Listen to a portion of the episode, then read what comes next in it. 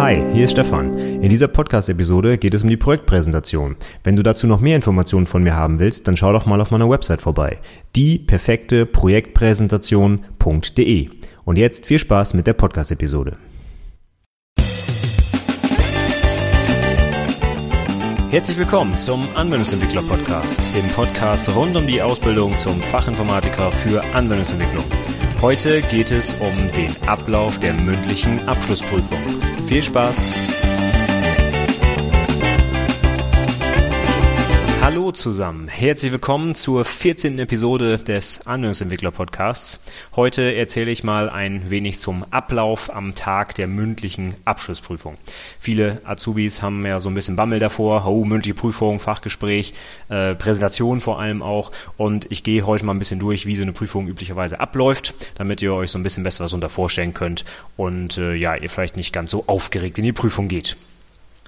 Fangen wir einfach mal direkt an. Der Ablauf der mündlichen Prüfung ist, ähm, ja, wie so vieles wahrscheinlich von IHK zu IHK oder auch von Prüfungsausschuss zu Prüfungsausschuss unterschiedlich. Also es muss nicht jeder gleich machen. Ich habe eigentlich die Erfahrung gemacht, auch äh, im Gespräch mit anderen Prüfern, dass es sehr häufig nach dem Schema abläuft, wie ich es heute vorstelle. Von daher, wenn es bei euch dann doch ein bisschen anders läuft, okay, dann ist es so. Aber im Groben und Ganzen muss alles, was ich heute erzähle, in so einer mündlichen Prüfung untergebracht werden. Von daher, wenn die Reihenfolge ein bisschen anders ist, okay, okay, dann ist das so. Aber normalerweise sollten die Dinge irgendwann am Tag dieser Prüfung so passieren, wie ich sie heute erzähle. Ähm, normalerweise ist dieser Ablauf, wie ich ihn vorstelle, eigentlich auch der sinnvollste. Ich könnte mir nicht vorstellen, was man vielleicht in einer anderen Reihenfolge machen könnte. Ihr müsst die Präsentation als erstes machen, dann im Anschluss wird das Fachgespräch gemacht, weil man sich da ja auf die Präsentation beziehen muss. Also ich denke mal, da wird man keinen großen Spielraum haben, dass man da die ganzen Komponenten durcheinander schiebt, sondern es geht dann eher darum, dass kleine Sachen unterschiedlich sind oder dass ihr vielleicht mit den Prüfern im gleichen Raum sitzt, äh, anstatt dass sie den Raum verlassen oder solche Dinge. Ja. Aber der Tag der mündlichen Prüfung besteht, wie gesagt, macht im Prinzip einmal aus eurer Präsentation, der Präsentation eurer äh, Projekt, eurer Projektarbeit und im Anschluss wird das Fachgespräch durchgeführt. Und da kann man nicht großartig dran drehen. Ich gehe auf jeden Fall einfach mal von vorne nach hinten durch und dann äh, gucken wir mal, was am Tag der Prüfung wahrscheinlich so auf euch zukommen wird. Wir fangen vielleicht mal vorher an. Vor der eigentlichen Prüfung geht es natürlich schon mal los mit der Vorbereitung. Und zwar bei der Vorbereitung auf eure Präsentation. Normalerweise ist es so, dass, ähm, ja, wenn ihr jetzt nicht gerade der allererste Prüfling an dem Tag seid, dass jemand vor euch auch schon geprüft wurde und der kommt vielleicht gerade äh, sehr glücklich oder nicht ganz so glücklich aus der Prüfung raus. Auf jeden Fall kommen dann normalerweise auch die Prüfer raus und sagen euch Bescheid, dass ihr loslegen dürft, dass ihr also eure Hardware aufbauen könnt, beziehungsweise die Präsentation vorbereiten könnt. Von daher gehen wir einfach mal davon aus, dass euch irgendwer wohl sagen wird, so, jetzt dürft ihr anfangen. Und dann kommt ihr normalerweise in den Prüfungsraum rein und habt dort die Möglichkeit, eure Hardware aufzubauen. Für den Fall, dass ihr sie mitbringen musstet, meist äh, oder ab und an, kommt auch wieder auf jede IHK an, äh, ist die Hardware ja auch vor Ort. Das heißt, es ist dort ein Beamer oder Overhead-Projektor oder was auch immer ihr benutzen wollt, schon da. Ihr müsst das nicht selber mitbringen. Im Zweifel könnt ihr natürlich gerne eure eigene Hardware mitbringen, für den Fall, dass es vor Ort mal einen Ausfall gibt, dass irgendwas nicht läuft. Dann steht ihr natürlich doof da, wenn ihr dann nicht für adäquaten Ersatz gesorgt habt. Aber gehen wir mal davon aus, dass die Sachen vielleicht da schon sind und ihr aber wenigstens ja euren Laptop aufbauen müsst oder vielleicht noch den Presenter oder die Maus anstecken müsst oder was auch immer, Stromkabel und so weiter. Ja, also normalerweise geben die euch ein Zeichen und sagen jetzt äh, geht's los, komm mal rein und bau mal deine Sachen auf oder bauen Sie mal Ihre Sachen auf. Ja, wird ja eher gesiezt in der Prüfung. Äh, das ist auch nichts Ungewöhnliches, dass ihr dann die Sachen schon aufbaut, während euer Vorgänger noch abbaut. Ja, ist ja normalerweise an so einem Prüfungstag eine recht straffe Organisation. Man hat äh, normalerweise so eine Stunde Zeit für so eine Prüfung und da muss man eigentlich so ein bisschen auch Überschneidungen haben in der Zeit. Das heißt, während der Prüfer, äh, der, der Prüfling, der gerade geprüft wurde, seine Sachen abbaut, seid ihr schon wieder dran und könnt aufbauen. Das ist also nichts Ungewöhnliches. Bei der Gelegenheit kann man natürlich auch noch mal ein bisschen mit dem Vorgänger quatschen, sich ein bisschen noch den Kopf heiß reden, sag ich mal, ja, oder sich auch ein bisschen beruhigen lassen. War doch alles gar nicht so schlimm, ja. Aber das kommt natürlich jetzt auch ganz auf den Prüfling an, der dann vor euch dran war. Aber nicht verrückt machen lassen. Ihr macht ja eure Prüfung und das hat erstmal mit den anderen recht wenig zu tun. Von daher baut ihr eure Hardware auf. Also, was gehört normalerweise zu? Laptop, ne? Stromkabel nicht vergessen, nicht, dass der Akku die Grätsche macht während eurer Präsentation. Das wäre nicht so gut. Und dann würde ich auf jeden Fall empfehlen, auch einen Presenter mitzunehmen Das heißt also nicht immer äh, auf die Leertaste oder auf Enter drücken, um eure Präsentation vorzuspulen, sondern so ein Ding in die Hand nehmen. Dann habt ihr auch einen äh, ruhigeren Stand und äh, habt was, womit eure Hände beschäftigt sind. Ist immer ganz nett, wenn man so einen Presenter dabei hat. Deswegen würde ich auch gleich, wenn ihr da mit dem Aufbauen fertig seid, ich meine, das sollte normalerweise nicht so lange dauern, ja, Laptop aufstellen, Stromkabel ran, Präsenter reinstecken, hochfahren und PowerPoint oder was auch immer ihr für eine Software benutzt starten. Das dauert ein paar Minütchen und dann würde ich aber auf jeden Fall die Zeit, bis die Prüfer dann wieder reinkommen, nutzen nutzen, um eure Präsentation nochmal durchzugehen, beziehungsweise auf der Hardware, auf der ihr dann da präsentiert, einmal zu testen. Das heißt, kann man alles lesen? Ne? Ist der Kontrast vernünftig? Habt ihr vielleicht Farben benutzt, die man auf diesem Beamer da vor Ort nicht lesen kann? Oder in dieser Lichtsituation? Das kann auch euer eigener Beamer sein, aber der Raum könnte ja so hell sein, dass man auf einmal äh, eure hellen Farben nicht mehr sieht, vernünftig, ja, weil die Sonne direkt drauf scheint oder so. Wäre ungünstig, dann könntet ihr noch dafür sorgen, eben vielleicht, äh, ich weiß nicht, Jalousien runter wird wohl nicht so möglich sein, aber vielleicht sind da irgendwie äh, Rollläden oder äh, Vorhänge, die ihr zuziehen könnt, damit man eure Sachen vernünftig sehen kann. Das ist ja das A und O, dass die Prüfer alles sehen, was ihr auf euren Folien habt. Und das wäre ungünstig, wenn dann durch ja, seltsame Lichtverhältnisse da auf einmal die Hälfte der Präsentation nicht lesbar ist. Das solltet ihr natürlich vermeiden. Von daher könnt ihr dann nochmal die paar Minuten nutzen, um ein bisschen die Präsentation durchzugehen, auch mal den Presenter nochmal auszuprobieren, vor und zurück und die äh, Buttons, die da so drauf sind, ob die alle funktionieren, so wie das normalerweise der Fall sein sollte, ja. Nur in so einer Prüfungssituation, ja, da geht man lieber auf Nummer sicher und probiert das vielleicht nochmal einmal durch, ob das auch wirklich funktioniert. Besonders, wenn ihr vielleicht etwas von eurem Laptop wegsteht, weil der vielleicht irgendwo in der Ecke steht und äh, ihr wollt euch aber lieber in die Mitte des Raumes stellen, dann prüft noch einmal, ob der Presenter auch wirklich aus dieser Entfernung funktioniert. Das sind jetzt nicht äh, Welten, die dazwischen liegen, aber man weiß es nicht. Äh, ich würde einfach das Ganze nochmal durchtesten, so wie ihr dann eure Präsentation wirklich auch halten wollt, dass ihr das vorher einmal durchspielt, um ganz sicher zu sein, dass alles läuft. Wenn das dann der Fall ist, dann könnt ihr auf jeden Fall schon mal Dokumente bereitlegen, die so nötig sind. Wir haben es ganz oft, dass dann die Prüfung losgeht und dann wird gefragt, wo ist denn das Berichtsheft? Und dann geht das Gewühle los. Da wird dann noch irgendwie der Schulturnister durchsucht oder irgendwo im Rucksack ist dann unter irgendwelchen Stapeln von unnötigen Sachen das Berichtsheft versteckt. Und das kostet nur Zeit und geht den Leuten auf die Nerven. Also am besten legt ihr eure wichtigen Dokumente schon bereit, bevor die Prüfung losgeht. Und das ist normalerweise immer die Prüfungseinladung Einladung der IHK, wo also euer Name draufsteht und wann ihr zu erscheinen habt, wann ihr dran seid und so weiter. Dann euer Personalausweis, den solltet ihr auf jeden Fall dabei haben, beziehungsweise irgendeinen anderen Lichtbildausweis. Führerschein würde zur Not auch reichen. Ich würde aber immer den Perso mitbringen. Wenn ihr nicht einem, zum Beispiel einem Lehrer aus dem Prüfungsausschuss persönlich bekannt seid, dann müsst ihr euch ausweisen können. Aber auch wenn ihr den Lehrer kennt, es kann immer was dazwischen kommen. Prüfungsausschussmitglieder werden getauscht, es kommt auf einmal ein anderer Lehrer, der euch nicht kennt. Also nehmt auf jeden Fall einen Ausweis mit. Nicht, dass es an sowas am Ende scheitert. Und das letzte natürlich das Berichtsheft. Ich habe es gerade schon gesagt, der Ausbildungsnachweis, der muss auch dabei sein. Auch wenn die meisten Prüflinge sagen, ach, das ist doch unwichtig. Nein, ist es nicht. Wenn ihr das Ding nicht dabei habt, werdet ihr nicht geprüft. Wir hatten es schon mehrfach, dass Leute ihr Berichtsheft nicht dabei hatten. Die wurden wieder nach Hause geschickt. Die haben dann Pech gehabt und dürfen ein halbes Jahr wieder, später wiederkommen. Und das wollt ihr nicht. Das Berichtsheft habt ihr sowieso fertig. Achtet darauf, dass ihr das am Tag vor der Prüfung euch schon bereitlegt und auf keinen Fall vergesst. Es ist zentral für die Prüfung. Ich sag's nochmal, habt ihr es nicht dabei, werdet ihr nicht geprüft. Punkt.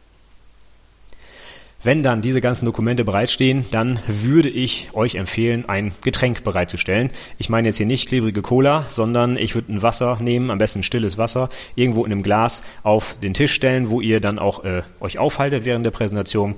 Ganz, ganz viele Prüflinge sind einfach sehr, sehr aufgeregt, in, liegt in der Natur der Sache, ja, aber dann würde ich empfehlen, irgendwie was zu trinken zu haben, weil ihr habt dann so einen trockenen Mund und äh, fangt dann an zu, ja, ich weiß nicht, zu husten oder ihr kriegt keinen Ton mehr raus. Ganz, ganz schrecklich. Also stellt euch einfach was zu trinken auf den Tisch und bitte macht es in ein Glas, wenn ihr was dabei habt oder macht eure Flasche auf. Ich weiß nicht, wie viele Prüflinge ich schon gesehen habe, die dann in der, während der Präsentation anfingen, irgendwie die Flasche aufzudrehen und dann hakte das und dann dauerte das ewig, also eine gefühlte Ewigkeit, bis die Flasche auf war und das kann man sich einfach sparen. Das Ding auf den Tisch stellen, das fällt schon nicht um ne? und dann könnt ihr einfach einen Schluck nehmen, wenn ihr das braucht und müsst dann nicht noch anfangen, äh, sekundenlang die Flasche aufzudrehen. Das ist wirklich unerträglich. Aus eigener Erfahrung kann ich nur empfehlen. Macht das nicht. Ja, und wenn ihr auch das gemacht habt, dann seid ihr eigentlich gut vorbereitet. Ja, ihr habt ein Getränk, ihr habt eure Unterlagen, ihr habt die Hardware aufgebaut, alles durchgespielt. Dann heißt es noch warten. Und auch dieses Warten, das ist für einen Prüfling in der Situation sicher unerträglich, ist aber leider nicht zu vermeiden. Ähm, wir haben es ganz oft so, wenn wir einen straffen Zeitplan haben, dass man dann bei dem einen oder anderen Prüfling einfach länger braucht. Ne? Ist auch gar nicht negativ oder positiv, das ist einfach mal so. Und dann braucht man mal noch Momentchen, um wieder runterzukommen, beziehungsweise um nochmal äh, sich für die nächste Prüfung einfach vorzubereiten. Ne? Das dauert ja auch einen kleinen Moment. Und von daher ist es nichts äh, Außergewöhnliches, wenn die Prüfer mal einen Tacken später kommen in die Prüfung. Also nicht verrückt werden, das ist üblich, will ich nicht sagen, aber wenn ihr nicht gerade der erste Prüfling seid, ist es durchaus äh, normal, sage ich mal, dass die Prüfer nicht äh, Minuten oder Minuten, Sekunden genau in die Prüfung kommen. Das kann also durchaus mal sein. Von daher vertreibt euch die Zeit äh, des Wartens vielleicht nochmal, indem ihr die Präsentation durchgeht, ne? nochmal den Presenter testet oder wie auch immer. Oder ihr geht nochmal im Kopf durch, was ihr sagen wollt. Äh, gibt sicherlich verschiedene Möglichkeiten. Auch eine schöne Sache, meditieren, ja, um ein bisschen runterzukommen, hat mir auch ein Prüferkollege mal äh, gesagt, das hilft wohl anscheinend wirklich, wenn man mal so ein bisschen einfach nur so eine Achtsamkeitsmeditation macht, so ein bisschen auf die äh, Atmung achtet, ja, dass so ein bisschen runterkommt. Weil sehr, sehr viele Prüflinge natürlich sehr, sehr nervös sind und da kann man vielleicht mal versuchen, sich so ein bisschen ja, zu entspannen, um sich so ein bisschen mental auch darauf einzustellen, dass gleich eine Prüfung stattfindet.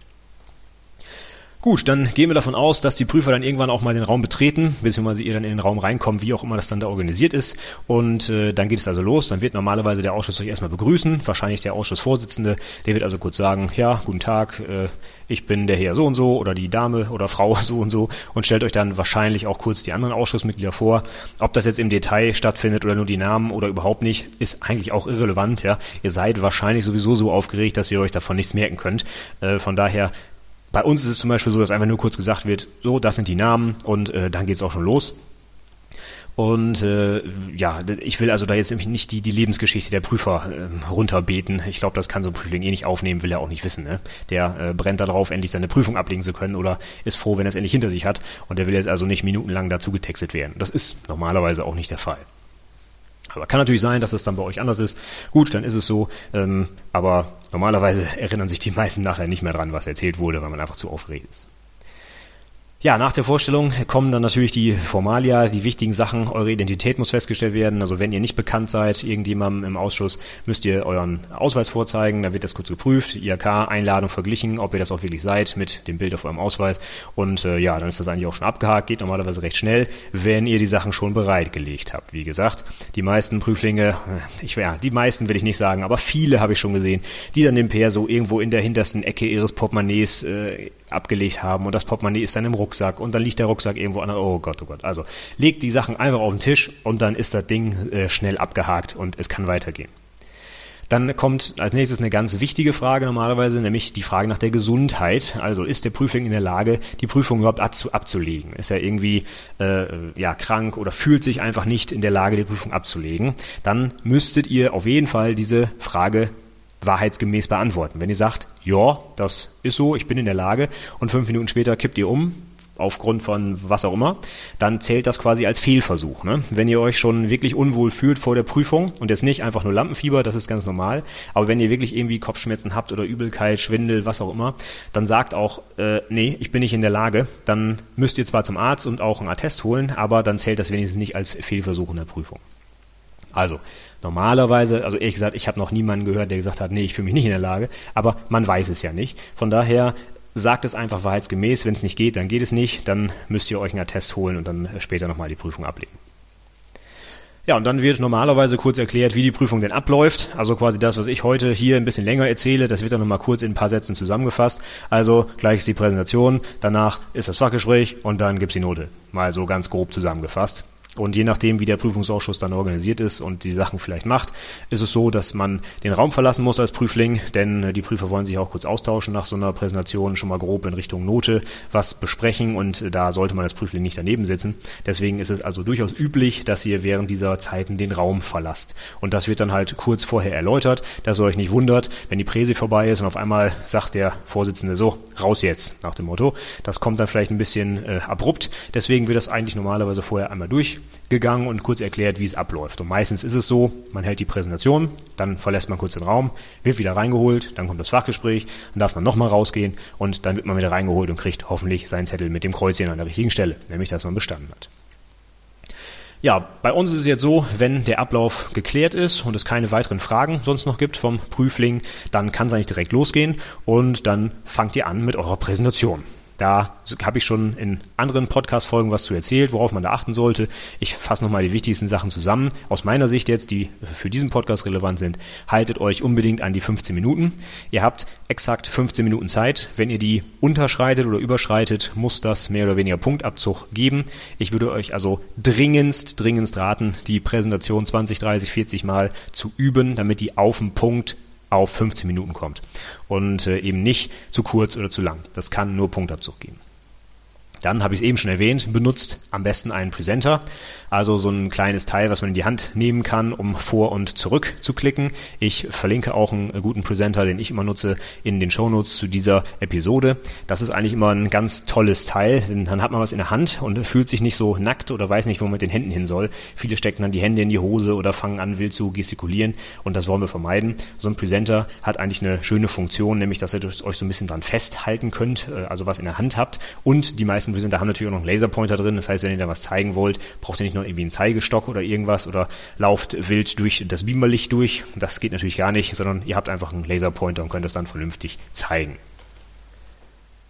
Dann habe ich äh, schon von anderer Stelle gehört, dass man durchaus vor der Präsentation gefragt wird vom Prüfungsausschuss, ob man Zwischenfragen erlauben möchte. Also dass die Prüfer zwischendurch Fragen stellen in der Präsentation. Solltet ihr das gefragt werden, kann ich euch nur dringend empfehlen, das zu verneinen. Also keine Zwischenfragen zu erlauben.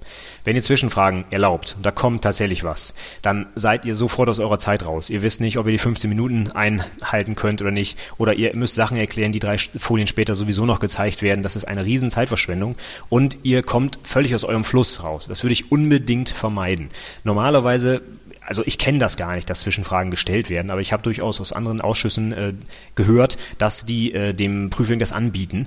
Zwischenfragen zu erlauben oder eben nicht. Ja? Und ich würde dringend dazu raten, das nicht zu tun, damit ihr eure Präsentation so durchziehen könnt, wie ihr sie geplant habt und nicht aus der Fassung gebracht wird durch irgendwelche komischen Fragen. Das ist eine stressige Situation, diese Abschlussprüfung. Da wollt ihr nicht, dass die Prüfer mit irgendwelchen Zwischenfragen kommen. Ich kann es euch nur empfehlen, macht das nicht. Dann noch eine weitere Sache. Man kann auch wohl aussuchen, welche Zielgruppe man mit seiner Präsentation ansprechen möchte. Das kann man sogar, glaube ich, auf einigen IHK-Formularen ankreuzen. Sowas wie Kunden oder Abteilungsleiter oder Kollegen oder sowas ehrlich gesagt, wir haben noch nie die Frage gestellt, wie man adressiert werden möchte als Prüfungsausschuss. Wir erwarten, dass wir als Prüfungsausschuss adressiert werden. Das heißt, als fachkundiges ja, Personal, sage ich mal, äh, projektfremdes Personal und äh, dem soll man halt sein Projekt vorstellen. Also auch mit Technik, mit Wirtschaftlichkeit und so weiter. Und es geht hier also nicht darum, eine Verkaufsveranstaltung zu machen. Das ist also äh, oftmals so, dass Prüfungen da in die Hose gehen, weil die Leute halt versuchen, so eine Art Produktverkauf da durchzuführen. Und das wollen wir aber nicht sehen. Wir wollen hier euer Projekt sehen, eure, eure fachliche Qualifikation bewerten und wir wollen nicht eure vertriebliche Qualifikation bewerten. Von daher, ich habe ja schon einen Podcast gemacht, verlinke ich auch in den Show Notes die häufigsten Fehler in der Projektpräsentation, das zählt dazu. Aus meiner Sicht immer die Zielgruppe Prüfungsausschuss wählen und niemals irgendwie Kunden oder Kollegen. Ich erzähle immer gerne die Anekdote, dass wir auch mal einen Prüfling hatten, der uns dann wirklich als Kollegen angesprochen hat und dann in die Präsentation sowas eingebaut hat, wie zum Beispiel, ja, wir saßen ja letzte Woche noch zusammen im Meeting und haben entschieden, das so und so zu machen. Und das war also wirklich völlig gekünstelt und gestellt und äh, das ging völlig nach hinten los. Also würde ich niemandem empfehlen, tut einfach so, wie es wirklich ist und präsentiert dem Prüfungsausschuss und nicht irgendeiner gestellten Gruppe. Das ist meiner Meinung nach nicht, nicht gut für die Prüfung. Dann noch eine wichtige Sache, die ich immer empfehlen würde. Viele, gerade Programmierer, wollen natürlich gerne auch ihre Anwendung zeigen. Das kann ich auch äh, völlig verstehen. Ich würde euch davon abraten, das Programm live in eurer Präsentation zu zeigen. Wenn ihr das äh, gut übt und das super hinkriegt und ohne Fehler und das innerhalb der 15 Minuten äh, auf die Reihe bekommt, okay, dann macht das gerne. Ich würde super gerne in Präsentationen Live-Demos sehen, ja. Ich kann nur nicht die allgemeine Empfehlung aussprechen, weil es meistens in die Hose geht. Meistens gehen Live-Demos halt, entweder da läuft irgendwas schief, da ist tritt ein Fehler auf oder so sonst was. Ne? Oder es dauert einfach länger als erwartet, weil noch jeder kleine Button erklärt wird und dann ist man weit über die 15 Minuten und das gibt automatischen Abzug. Macht es nicht, baut Screenshots ein in die Präsentation und äh, das war's. Dann könnt ihr das optimal üben, optimal timen, dass ihr genau auf den 15 Minuten landet. Aber wenn ihr dann durch seid mit der Präsentation, da spricht also nichts dagegen, dass ihr die Prüfer dann fragt, so, die Präsentation ist jetzt zu Ende, wollen Sie eventuell noch das Programm sehen? Ja, wir hatten also durchaus schon mal sehr, sehr interessante Projekte oder auch so ein bisschen was mit Hardware und so weiter. Und äh, da haben wir uns das nicht nehmen lassen, dann nach der Prüfung, also nach der Präsentation, das Ding tatsächlich mal anzugucken. Ja, oder es ist irgendwie eine App entwickelt worden, dass man auch mal zeigt, Mensch, die ist hier im App Store, die kann man sich da runterladen oder sowas. Ne? Also das ist durchaus interessant. Ich würde es bloß nicht in die Präsentation einbauen, sondern einfach am Ende fragen. Und wenn die Prüfer sagen, ja Mensch, ach, wir haben noch fünf Minuten, komm, das gucken wir uns an oder finden wir spannend, zeig mal her. Gerne, ja, es ist eine tolle Sache. Ich würde davon abraten, das während der Präsentation zu machen. Das äh, kostet euch einfach zu viel Zeit wahrscheinlich. Gut, dann ist die Präsentation durch. Eure 15 Minuten sind abgelaufen. Dann dürft ihr, ja, normalerweise, so ist es jedenfalls bei uns, den Raum einmal verlassen. Und das kann also durchaus ein paar Minuten dauern. Ja, also nicht wundern, wenn ihr da 10 Minuten draußen sitzt, denn die Prüfer überlegen sich jetzt erstmal, was war denn mit der Präsentation? Ne? Was äh, fanden wir denn gut, was fanden wir schlecht? Und vor allem, was stellen wir jetzt für Fragen? Ja, das ist ja jetzt immer genau das dann, was die Prüflinge auch gerne wissen wollen. Was kommen denn dann für Fragen? Ja, und das müssen sich die Prüfer dann in der kurzen Zeit eben überlegen, sich kurz absprechen, wer welche Frage stellt. Und das kann also ein Momentchen dauern. Deswegen nicht wundern, wenn ihr ein bisschen länger draußen sitzt. Dann werdet ihr normalerweise wieder reingeholt und dann geht es mit dem zweiten Teil der Prüfung weiter, nämlich dem Fachgespräch. Da gibt es natürlich auch immer die zentrale Frage aller Prüflinge, was wird denn da gefragt? Ne? Ich habe für die äh, genau diese Frage eine Podcast-Reihe aufgenommen, ne, vor nicht allzu langer Zeit, die häufigsten Fragen im Fachgespräch. Da sind natürlich einige Sachen drin, die ihr euch mal anhören könnt. Normalerweise ist es so, dass man erstmal mit so ein paar Verständnisfragen anfängt, wenn es welche gibt. Ja, also normalerweise dient der Einstieg ins Fachgespräch dazu, Unklarheiten erstmal zu klären. In der Dokumentation zum Beispiel, wenn irgendwelche Fehler drin waren oder Sachen nicht verständlich waren oder irgendwas ähm, ja, Seltsames drin war, wo man nochmal einmal nachhaken will, dann macht man das jetzt als erstes, um auch so ein bisschen den, den Prüfling äh, ja, warm laufen zu lassen, sag ich mal. Ne? Der kann da natürlich was zu sagen, der hat das Projekt ja umgesetzt und der kann da ein bisschen lockerer einsteigen, als wenn er jetzt also gleich mit irgendwelchen Definitionen hier loslegen muss. Genauso kann es natürlich sein, dass ihr auf eure Präsentation eingegangen wird. Also hattet ihr dann irgendwie eine Folie, da war irgendwas drauf, was, äh, keine Ahnung, nicht gut lesbar war, oder da gab es eine Frage einfach, oder da war was falsch, oder wie auch immer. Dann wird also mit solchen Fragen einfach angefangen. Das ist also üblich, das ist auch für euch ganz gut. Äh, dann ist das nicht erstmal ja so ein Abspulen von, von Wissen, sondern man kann so ein bisschen auch äh, aus der Erfahrung sprechen und sagen, ja, ich habe das ja selber umgesetzt und da kann man normalerweise ein bisschen besser was zu sagen, als wenn man jetzt irgendwelche ja, direkten fachlichen Fragen dort äh, zu Beginn gestellt bekommt. Dann als nächstes würde es dann ein bisschen weitergehen mit äh, konkreter Vertiefung von bestimmten Themen eures Projekts. Also wenn ihr zum Beispiel eine tolle Datenbank entworfen habt mit ein paar Tabellen, kann man natürlich so fragen, ja, wie sieht's denn aus mit, äh, mit SQL? Ne? Was ist denn SQL? Oder haben Sie Ihre Datenbank auch normalisiert? Was sind denn die äh, Normalformen und solche Sachen? Oder wenn ihr irgendwie entwickelt habt mit äh, C-Sharp oder Java oder was und ihr habt da so mal einen Lambda-Ausdruck benutzt, so, kann man natürlich auch fragen, was ist denn das und äh, was sind die Vorteile, wie, wie macht man das denn und sowas. Also alles, was ihr in eurem Projekt umgesetzt habt, benutzt habt, das solltet ihr natürlich auch erklären können. Das ist klar. Das ist natürlich alles ein Anreiz für den Prüfer, da mal einzusteigen, nochmal in die Tiefe zu gehen und nachzubohren. Das sollte euch bewusst sein. Ihr dürft also nichts benutzen, was ihr nicht erklären könnt. Aber ich denke, das sollte selbstverständlich sein. Ja, und dann der letzte Bereich an Fragen, der auch noch kommen kann, ist dann so ziemlich alles andere. Ja, bei uns ist es dann so, wenn wir ein Projekt haben, wo bestimmte Dinge nicht drin sind, die eigentlich fast in jedem Projekt drin sind, wie zum Beispiel eine GUI oder eine Datenbank, ja, dann fragen wir auch gerne mal in so einem Bereich nach. Also wenn wir jetzt mal eine, ich sag mal, eine Software haben, die rein aus, aus Logik besteht und da ist irgendwie keine Datenbank dahinter, dann kann man durchaus davon ausgehen, dass man mal zu Datenbanken gefragt wird. Ja, also weil das auch etwas ist, was jeder Anwendungsentwickler können müsste. Und dann fragt man halt in dem Bereich mal nach. Also dass man jetzt irgendwie so eine, so eine Art Vorgabe hat, dass man nur Sachen fragen darf, die in der Dokumentation oder in der Präsentation drin waren. Das ist nicht so. Wir können alles Mögliche fragen. Ja? Man hangelt sich natürlich am Projekt so ein bisschen lang, das ist klar. Aber durchaus äh, können auch Fragen kommen, die einfach auch nichts mit dem Projekt zu tun haben, aber auch bewusst, weil man halt vielleicht einen wichtigen Bereich, den man eigentlich können müsste, nicht in seinem Projekt gezeigt hat. Das ist prinzipiell nicht schlecht. Ja, es ist nicht schlimm, wenn man zum Beispiel keine Datenbank in seinem Projekt hatte. Das macht nichts. Man kann trotzdem eine, eine Eins mit Sternchen dafür kriegen. Ja, aber man kann dann halt recht sicher sein, dass man vielleicht in der Prüfung auch zu diesem Bereich gefragt wird, weil man es halt in seiner Projektarbeit nicht gezeigt hat. Gut. Ja, dann äh, ist das Fachgespräch rum. Normalerweise, ja, ist es halt 15 Minuten, kann auch mal ein bisschen länger dauern oder auch mal ein bisschen kürzer. Wenn man sehr gute Prüflinge hat und man sieht, Mensch, da läuft alles, dann dauert es vielleicht nicht so lange. Wenn man etwas schlechtere Prüflinge hat, dann muss man vielleicht noch ein bisschen nachhaken und ein bisschen helfen und dann malt er was an der Tafel und so weiter. Deswegen kann das auch ein bisschen länger dauern. Also, ähm, ja, nicht wundern. Das ist auch erstmal kein gutes oder schlechtes Zeichen. Das hängt immer von jedem Prüfling ab, wie lange tatsächlich das Fachgespräch dann dauert. Und am Ende, so ist es jedenfalls bei uns, dürft ihr dann wieder den Raum verlassen und dann geht es ans Eingemachte. Dann gehen die Prüfer nämlich her und bewerten eure Leistung, eure Do Projektdokumentation, die Präsentation, das Fachgespräch. Und wie ihr ja sicherlich wisst aus meiner ersten Folge allein schon, Aufbau der Abschlussprüfung, bekommt ihr für die Projektdokumentation eine Note und für Präsentation und Fachgespräch auch eine Note gemeinsam. Das heißt, es ist nicht aufgeteilt in Präsentation und Fachgespräch, sondern es gibt quasi für diesen gesamten Tag, so nennen wir das immer, eine Note und für eure Projektdokumentation auch eine Note. Ja, die Diskussion, könnt ihr euch vorstellen, kann auch ein bisschen heiß hergehen, deswegen auch da nicht wundern, wenn es ein bisschen länger dauert. Ist auch kein schlechtes Zeichen. Äh, Im Gegenteil, kann auch genau gut für euch sein, weil wir noch das letzte ein bisschen rauskitzeln wollen. Ja? Also nicht wundern, einfach abwarten ähm, und dann werdet ihr sicherlich schnell irgendwann auch wieder reingerufen und dann bekommt ihr eure Note bekannt gegeben. Und das sieht üblicherweise so aus, dass euch der Ausschussvorsitzende meistens erstmal begrüßt und die Hand gibt und sagt, herzlich, äh, herzlichen Glückwunsch, Sie haben bestanden. Ja, das wäre äh, erstmal das, was ich jetzt erwarten würde von den meisten Prüflingen, ja, dass ihr dann tatsächlich auch bestanden habt. Und dann ist natürlich die Frage, hu, ja, wie denn? Ne? Wie wurde bestanden?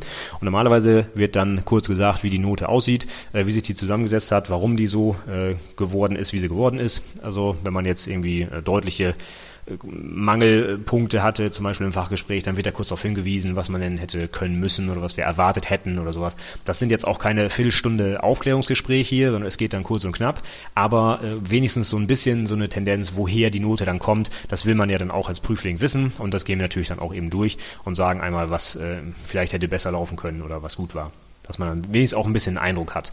Denn wenn man als Prüfling da rausgeht aus dem Raum, kriegt man ja kein Zeugnis mit. Ne? Man kriegt auch keinen, nicht mal einen Zettel, wo die Noten draufstehen. Man kriegt nur einen Zettel, wo zwei Kästchen drauf sind, bestanden oder nicht bestanden. Und das Kästchen mit bestanden ist dann hoffentlich angekreuzt bei euch. Und das bekommt ihr mit. Also die Noten kriegt ihr nur mündlich gesagt normalerweise, also gut zuhören, denn die richtigen Zahlen auf Papier kriegt ihr erst ein paar Wochen später normalerweise, wenn ihr euer Zeugnis von der IHK bekommt.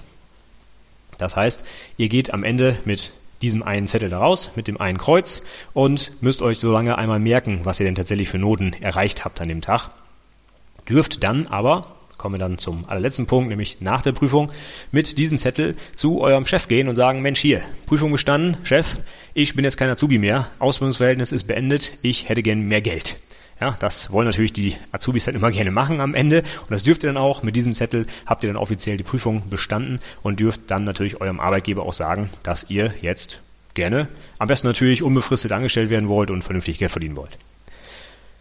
Jo, das äh, war's. Vielleicht noch ein letzter Tipp dann zu der Bewertung. Dann ist es üblicherweise auch so, wenn wir gute Prüflinge haben, dass die gerne auch ihre Berufsschulnote mit auf das Zeugnis haben wollen. Ist auch kein Problem.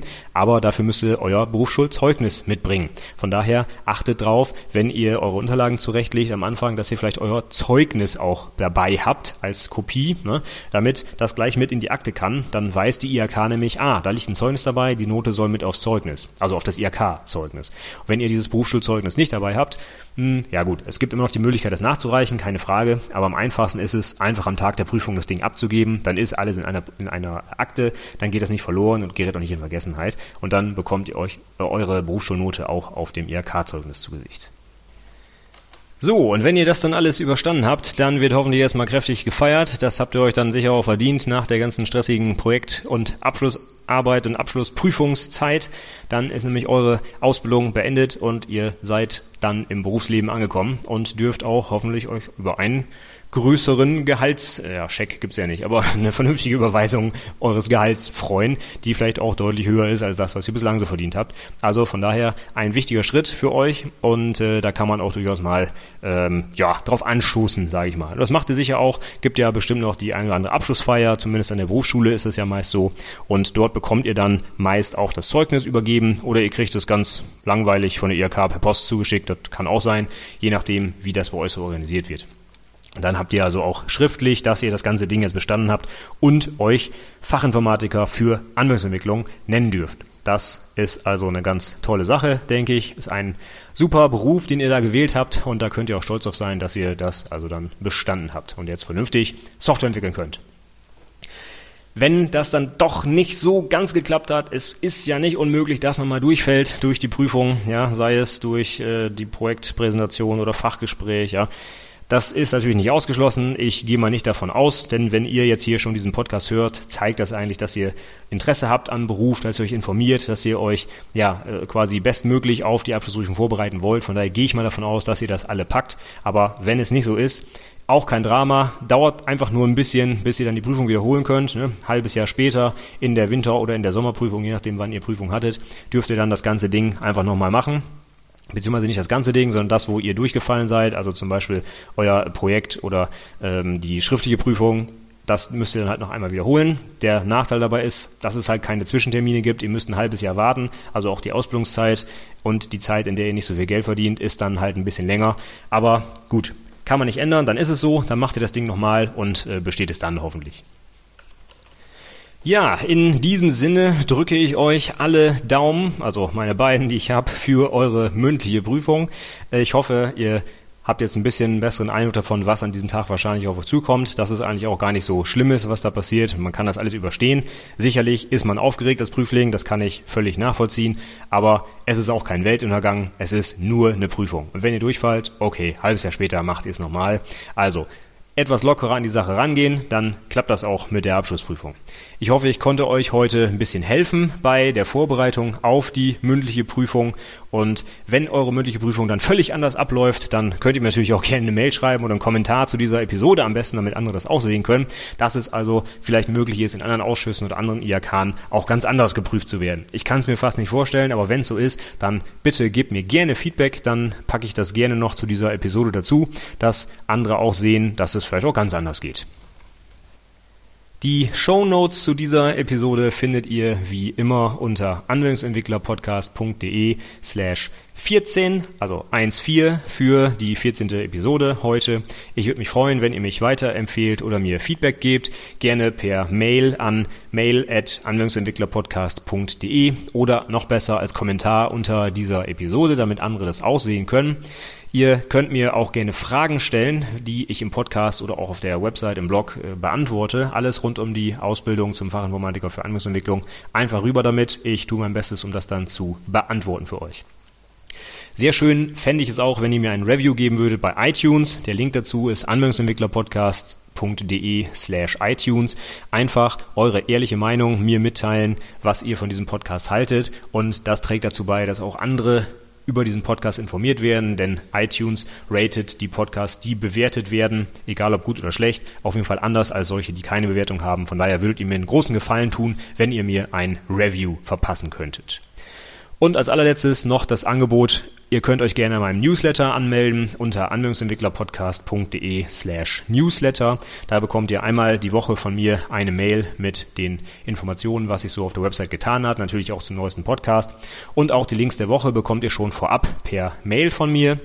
Wenn euch der Newsletter nicht mehr gefällt, könnt ihr euch jederzeit ohne Probleme wieder abmelden. Ist nur, äh, sind glaube ich nur zwei Klicks, um wieder rauszukommen. Also ihr geht da keine Verbindlichkeit in irgendeiner Weise ein. Wenn ihr nicht mehr wollt, einfach austragen.